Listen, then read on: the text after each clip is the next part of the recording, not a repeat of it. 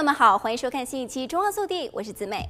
今年病毒大流行期间，很多的国家实施居家令，学校和幼儿园均关门，在家上班工作模式为更多的公司广泛而使用。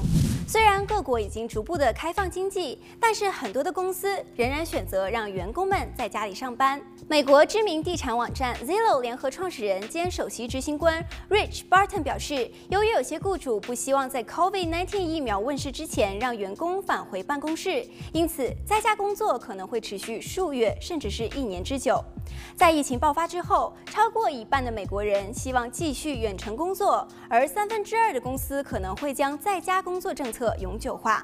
在伦敦工作的人中，有大约百分之四十的人发现，他们的工作其实可以在家里完成，这相当于大约二百万人。Google 七月二十七日宣布，将在家工作政策延长整整一年，员工无需在二零二一年六月之前返回公司的旧金山湾区园区。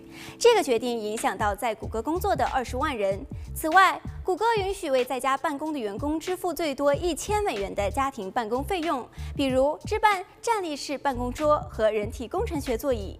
Zillo 将为其员工提供远程工作的选项，至少部分时间在家上班。而 Twitter 的公司表示，员工可以无限期的在家工作。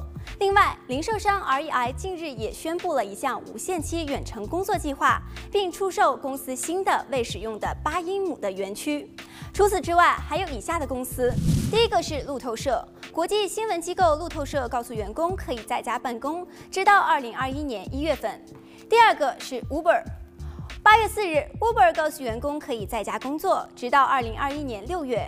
员工还将获得五百美元的津贴，用于设立家庭办公室。第三个是 Apple。苹果 CEO Cook 接受彭博社采访时表示，员工可以继续在家工作，直至明年初。他说，进一步安排将根据疫情发展以及疫苗是否面世等因素再做决定。第四个是微软。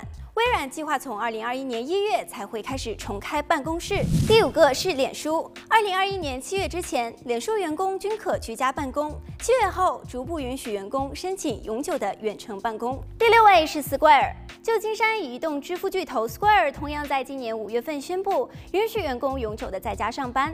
Square 在一份电子邮件声明中说，希望员工能够在他们觉得最具有创造力和生产力的地方工作，即使办公室开始重新开放。Square 员工也能够永久的在家里面工作。好了，本期节目到这里就结束了，让我们下期再见。